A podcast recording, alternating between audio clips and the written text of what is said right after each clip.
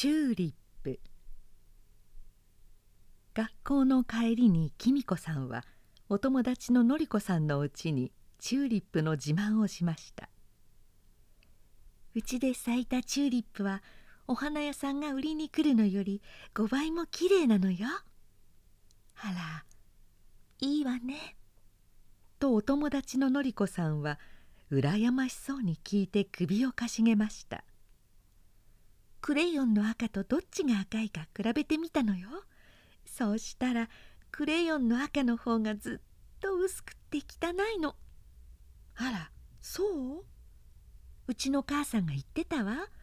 この花から口紅が取れやしないだろうかって。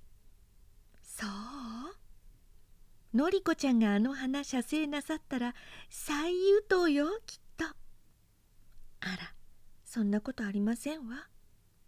昨日球根を埋めたんだけどまだ2つか3つ残ってたから母さんに聞いてのりこちゃんにあげてもいいわ。いただいてもよくって。きっと母さんいいって言うわよ。ちょうどその時のりこさんのお家の前に来ました。それじゃ明日の朝持ってきてあげるわね。と言ってきみこさんはのりこさんと別れました。家に帰ってお母さんに聞くと「あげなさい」とおっしゃいました。そこで次の朝のりこさんを誘いに行く時2つの球根を干しぶどうの空き箱に入れて持っていきましたのりこちゃん」ときみこさんは垣根越しに呼びました。するとのりこさんの代わりにのりこさんのお姉さんが「はーい」と返事なさいました。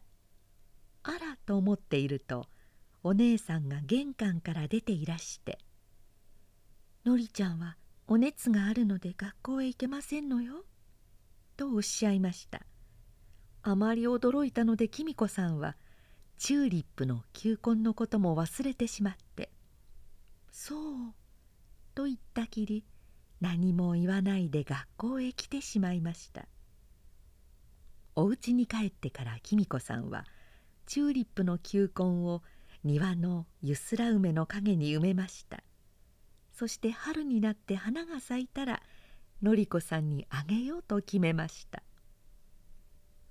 のりこさんはご病気が治らないらしく1週間たっても2週間たっても学校へ来ませんでした。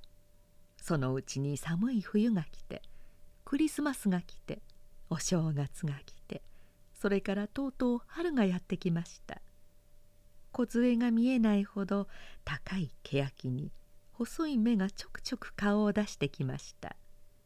ある日学校の帰りにきみこさんがのりこさんのお家の前を通りかかると生垣の中で声がしていましたので隙間から覗いてみました。庭にはパジャマを着たのりこさんがお姉さんに手を引かれてそろりそろり歩いていました。縁側にはお母さんが立って見ていらっしゃいました「姉さんもういっぺん垣根のところまで行きましょう」とのりこさんが言いました「そんなに歩いてもいいの?」と姉さんは危ぶまれました。でものりこさんがこんなに歩かれるようになったことがうれしくてたまらないらしく赤ん坊みたいに両手を取ってのりこさんを垣根の方へ歩ませてこられました「あら姉さんとってもきれいな夕焼けね」とのりこさんが立ち止まりました。姉さんも空を仰いで「ほんと」とおっしゃいました。姉さんの美しい目が涙で光っていることが垣根の陰で覗いているきみこさんにすぐ分かりました。きみこさんもなんだか泣きたいような気持ちになりました。